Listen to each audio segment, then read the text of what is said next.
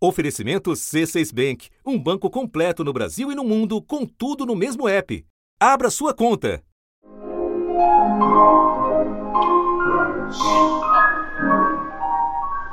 Um, dois, três.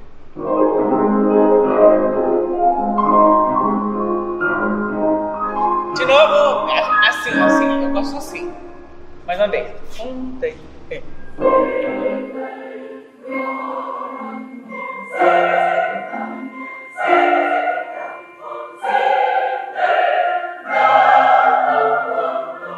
A Sinfonia número 3 de Mahler foi a última a ter, na regência do coral paulistano, a maestrina Naomi Monacata. A apresentação aconteceu em março do ano passado e, ao final daquele mês, a Covid-19 encerrou 64 anos de uma vida inteira e apaixonadamente dedicada à música. A Naomi, é, como figura no, cor, no meio coral brasileiro, sem dúvida era a gente mais conhecida e não tenho problema nenhum dizer mais importante dessa, dessa geração dela. O reconhecimento vem da ex-assistente Maíra Ferreira, à frente do coro desde a morte de Naomi. Ela fez o canto coral brasileiro elevar de nível artístico, porque ela, é, ela estudou na Suécia, ela era uma pessoa muito crítica, muito estudiosa, com muito bom gosto. Então ela quis e os coros suecos, eu estou te falando, são os coros referências no mundo, né? São, é, a, é a sonoridade que, que, todo mundo busca no mundo é a dos coros suecos.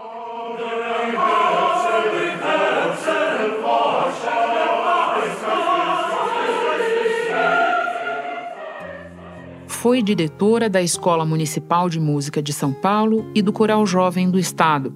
Por duas décadas, regeu o coral da USESP e, em 2016, assumiu o do Teatro Municipal.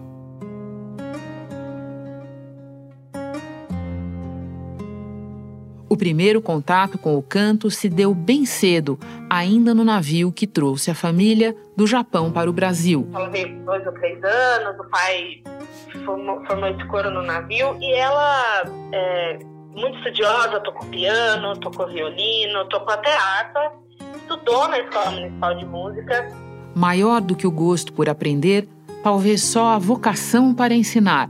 Foi a melhor professora, foi o melhor ensinamento que eu podia ter tido, porque foi muito rico esse ensinamento. Coral paulistano, mas até por uma iniciativa dela, nós criamos um coral de funcionários do teatro. Porque a Naomi ela era tão visionária que ela, ela achava, e ela estava muito certa, que os funcionários do teatro, de tudo, bilheteria, produção, camareiras, RH, tinham que saber de música, tinham que entender o que estava sendo feito ali.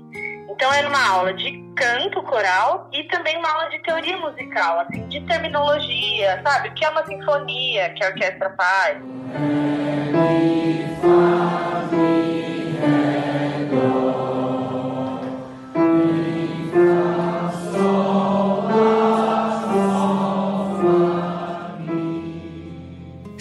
Mirando a excelência, como ela própria contou num documentário de 2019 uma professora chata, exigente, alguma Imagina. coisa assim. Mas eu acho que vale a pena estudar. Estudar não, não vale passar, não é passar de ano. É realmente estudar e aproveitar os professores, porque faz bem. A discípula relembra. A Naomi, as pessoas tinham medo da Naomi, de cantar na frente da Naomi, de solfejar. Solfejar é você pegar uma, uma partitura pela primeira vez e cantar. Uhum. E ela escrevia esses solfejos é, muito difíceis, ela não pegava leve. Assim, ela não tinha problema nenhum ela, em, em, em ser exigente. Não tinha uma coisa que ela não respondia na hora.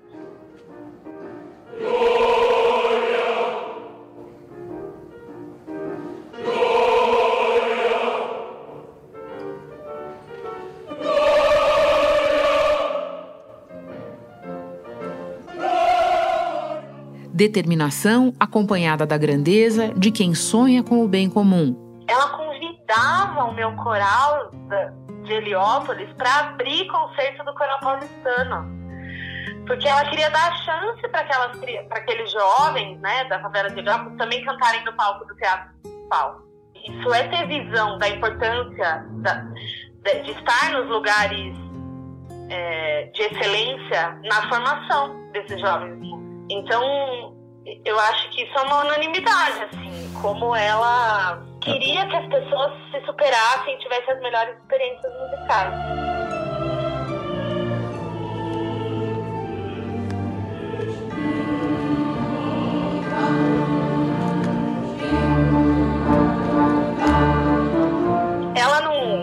casou, não teve filhos, então ela era muito dos amigos, assim. Uhum. E uma palavra que eu acho que descreve muito a Naomi é generosidade. Então ela acolhia as pessoas e ela me acolheu com essa generosidade. E com muito ainda a contribuir. A gente ia para Campos do Jordão, no Festival de Inverno. Essa ópera, a Ida, que era um projeto grande, que envolvia muitos artistas, nós estávamos fazendo ensaiando coro feminino para esse concerto que iria acontecer na Páscoa. Requiem no Finados, que era um concerto grande que a gente fazia no Mosteiro de São Bento.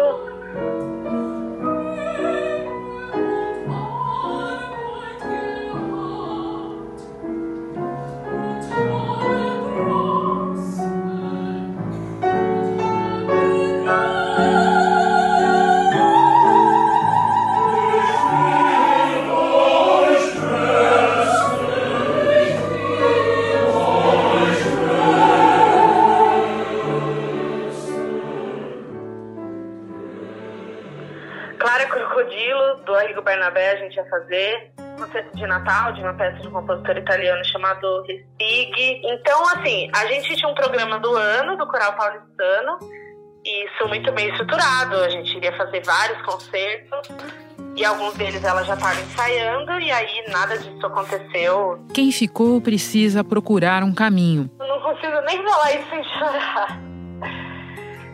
A falta que a Naomi faz é, é nossa, não, eu não consigo medir.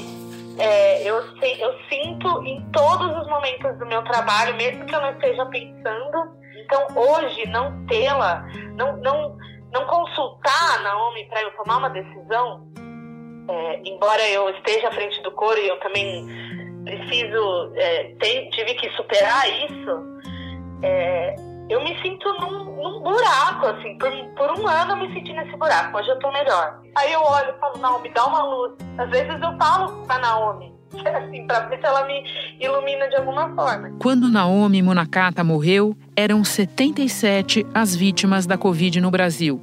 Agora são mais de 450 mil. Para familiares e amigos, impossível mensurar o impacto. Mas e para o país? Quem fez as contas e oferece algumas respostas neste episódio é Cláudio Considera, pesquisador do Instituto Brasileiro de Economia da FGV, ex-diretor de pesquisa do IPEA e ex-secretário de acompanhamento econômico do Ministério da Fazenda. Da redação do G1, eu sou Renata Loprete e o assunto hoje é o muito que se foi com os mortos da pandemia. Habilidades, conhecimento, experiência e renda. O retrato de um Brasil mais pobre em todos os sentidos. Quinta-feira, 27 de maio. Cláudio, na atual situação do Brasil, não falta assunto para os jornalistas, mas tampouco para os economistas.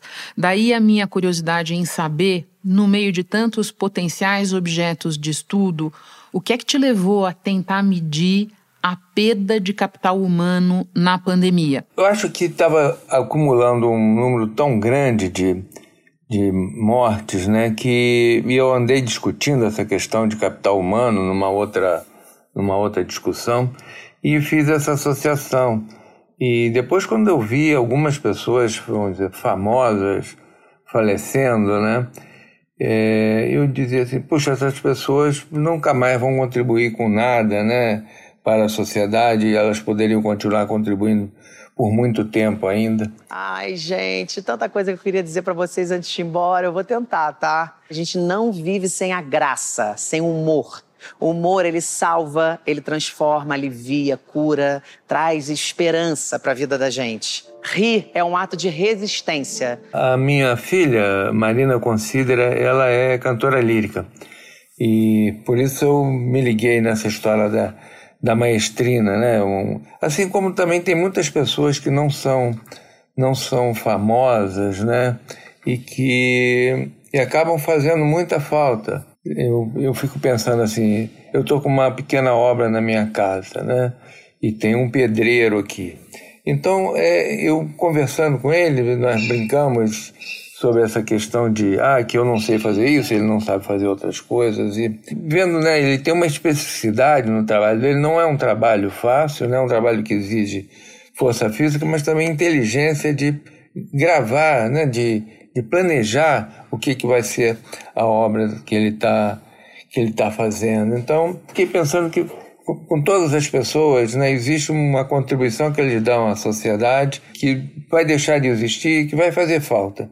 E também a, a, própria contribuição que eles dão às famílias deles, né? Quantas pessoas tiveram a sua vida totalmente desestruturada por conta do falecimento da, da pessoa que mantinha aquela família. É muito triste isso. Enquanto o asfalto está é, tá preocupado somente em não contrair o Covid, o coronavírus, a favela se preocupa em como é que eu vou me alimentar, como é que eu vou alimentar meus filhos. Isso tudo é, me levou a pensar em, em fazer um cálculo, tentar fazer uma estimativa dessa perda, né?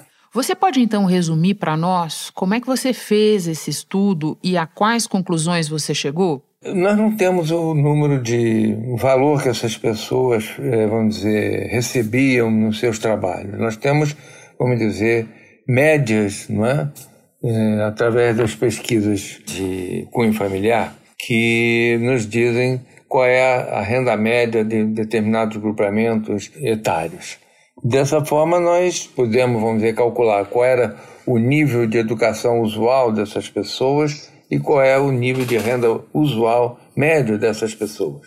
E então separamos pela idade das pessoas falecidas, através do, do registro civil, é, e fizemos essa esse cálculo né, de quanto que as pessoas deixariam de contribuir para si próprio, né, faturar, é, é, poderem manter suas famílias, quanto que, que, custaria isso e também quanto que se elas vivessem até o, a, a, o que é a idade média do, do brasileiro, né, a esperança de vida ao nascer do brasileiro, quanto que elas continuariam é, contribuindo. Né? A pandemia reduziu em quase dois anos a expectativa de vida dos brasileiros. No ano passado, o índice ficou abaixo de 75 anos. Sem a pandemia, a expectativa de vida chegaria perto de 77 anos. Essa queda na expectativa de vida faz o Brasil voltar aos níveis de 2013. E chegamos a esses, aos números que estão que estão aí no estudo no nosso blog do IBRE, né? Em termos do, do, da perda hoje, né, no, no Brasil, você perderia mais ou menos 5,9 bilhões entre 20 e 69 anos. As pessoas que faleceram entre 20 e 69 anos, né, corresponde a um valor anual de 5,9 bilhões. Então, 43% da renda perdida pela morte de brasileiros entre 20 e 69 anos foram devido à morte de 80, cerca de 84 mil fluminenses e paulistas nessa faixa etária. Isso corresponde a mais ou menos 40% dos brasileiros mortos pela Covid-19. Os outros 60%, quase, são pessoas acima de, de 70 anos. Né? Se nós levássemos em consideração qual seria a esperança de vida a nascer, aquelas pessoas que morreram entre 20 e 69 anos, né? Elas eh, contribuiriam até o falecimento delas, se continuassem vivas, com cerca de 183 bilhões, né? E no Rio de Janeiro seria essa mesma conta daria 18 bilhões, em São Paulo cerca de 57 bilhões de reais. Agora, Cláudio, sempre lembrando a quem nos ouve que a pandemia continua a acumular vítimas desde que vocês concluíram o estudo, o que significa que esses números globais que você nos apresentou ainda, infelizmente, vão crescer. E a minha próxima pergunta para você vai além do número global, porque é, em muitos desses casos, vocês também explicam isso, a gente tem que analisar o efeito para famílias que, em muitos casos, perderam o seu arrimo, perderam o provedor e que agora vão ter que sobreviver com uma renda muito menor, certo? Exatamente, exatamente. As pessoas que. É, teve uma família que é, a pessoa mantinha mais ou menos oito pessoas é, agregadas de alguma maneira, ou eram mulheres ou eram crianças, né?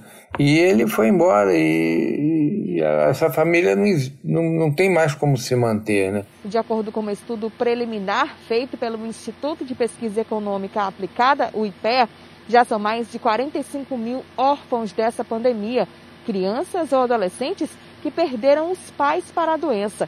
E para especialistas, este é o mais novo problema social do mundo. É, as pessoas mais idosas é, foram as que houve a maior incidência de morte de pessoas que, na verdade, mantinham filhos, netos, que perderam, perderam seus empregos. Não podemos esquecer que várias dessas famílias, as pessoas perderam seus empregos, seus empregos e havia um, um aposentado que manteve, mantinha essa família e agora não que agora não, não existe mais. Né? É grande a responsabilidade dos idosos. Cresceu o número daqueles que são os principais responsáveis pelo orçamento doméstico. Aumento de 9 pontos percentuais na comparação com o levantamento feito em 2018. E 91% contribuem financeiramente para o sustento da família. Cláudio, numa entrevista recente à Folha de São Paulo, você disse que nós ainda estamos engatinhando na medição dessa perda de capital humano, que a gente ainda faz isso de uma maneira muito simples e que ela é bem maior do que os números de renda simplesmente revelam. De onde vem essa tua conclusão? O Banco Mundial fez um estudo muito detalhado sobre essa questão da, do, tentando contabilizar o estoque de capital humano de cada país, né? E também pensar, né, quanto que custa, na verdade, por exemplo, formar um profissional desse, né? Quanto tempo levou? A pessoa vai, faz a sua, sua escola básica, fundamental, depois vai para uma universidade, depois faz mestrado, doutorado. O tempo de formação das pessoas né, e a, o, o, custo que, que essa formação é, exige, mesmo para as pessoas que são, vamos dizer, menos famosas, né, todas elas têm um custo muito grande de manutenção, elas exercem seu, seu trabalho particular, seu trabalho específico lá, e custou muito à sociedade formar essas pessoas, né? Geralmente em, em, em universidades públicas, né? E isso tem um custo muito grande para a sociedade. Então, você contabilizar qual é o, o, o, o estoque de capital humano do país é alguma coisa que tem que ser feita, já que é uma coisa que, que nós mesmos falamos na nossa nos nossos trabalhos, por exemplo, quando eu calculo o hiato do produto, eu trabalho com capital físico, máquinas, equipamentos, é, construção, não não tem, não estão contabilizando ali o capital humano que permite que um determinado produto seja produzido, ou seja, não entra no capital no capital potencial né, que a economia tem, ele não é contabilizado ali. Por isso eu digo que é uma coisa preliminar, me dá uma razoável impressão do, do que está acontecendo, mas é, é, muito maior o valor do capital humano perdido com, com a, o falecimento dessas pessoas de uma forma totalmente absurda, né? A, quando você não tem mínimos cuidados de espalhar, é, fazer propaganda dos cuidados que as pessoas deveriam ter. Então, infelizmente, nós estamos é, perdendo é, esse capital por culpa de nossas mesmas, né, que não conseguimos convencer as pessoas a observarem é, cuidados mínimos de usar máscara, esse tipo de coisa. Cláudio, muito obrigada pela reflexão agora ao final e por todas as explicações sobre o teu trabalho. Bom trabalho para você. Muito obrigado. Obrigado pela é, possibilidade de participar do seu programa. Neste episódio, você ouviu trechos de vídeos cedidos por Maíra Ferreira e pelo Teatro Municipal. E com ele, eu e a equipe do assunto renovamos as nossas homenagens a todas as vítimas da Covid-19 no Brasil. Este foi o assunto, podcast diário disponível no G1, no Globoplay ou na sua plataforma de áudio preferida. Vale a pena seguir o podcast na Amazon ou no Spotify, assinar no Apple Podcasts, se inscrever no Google Podcasts ou no Castbox e favoritar no Deezer. Assim você recebe uma notificação sempre que tiver novo episódio. Eu sou Renata Loprete e fico por aqui. Até o próximo assunto.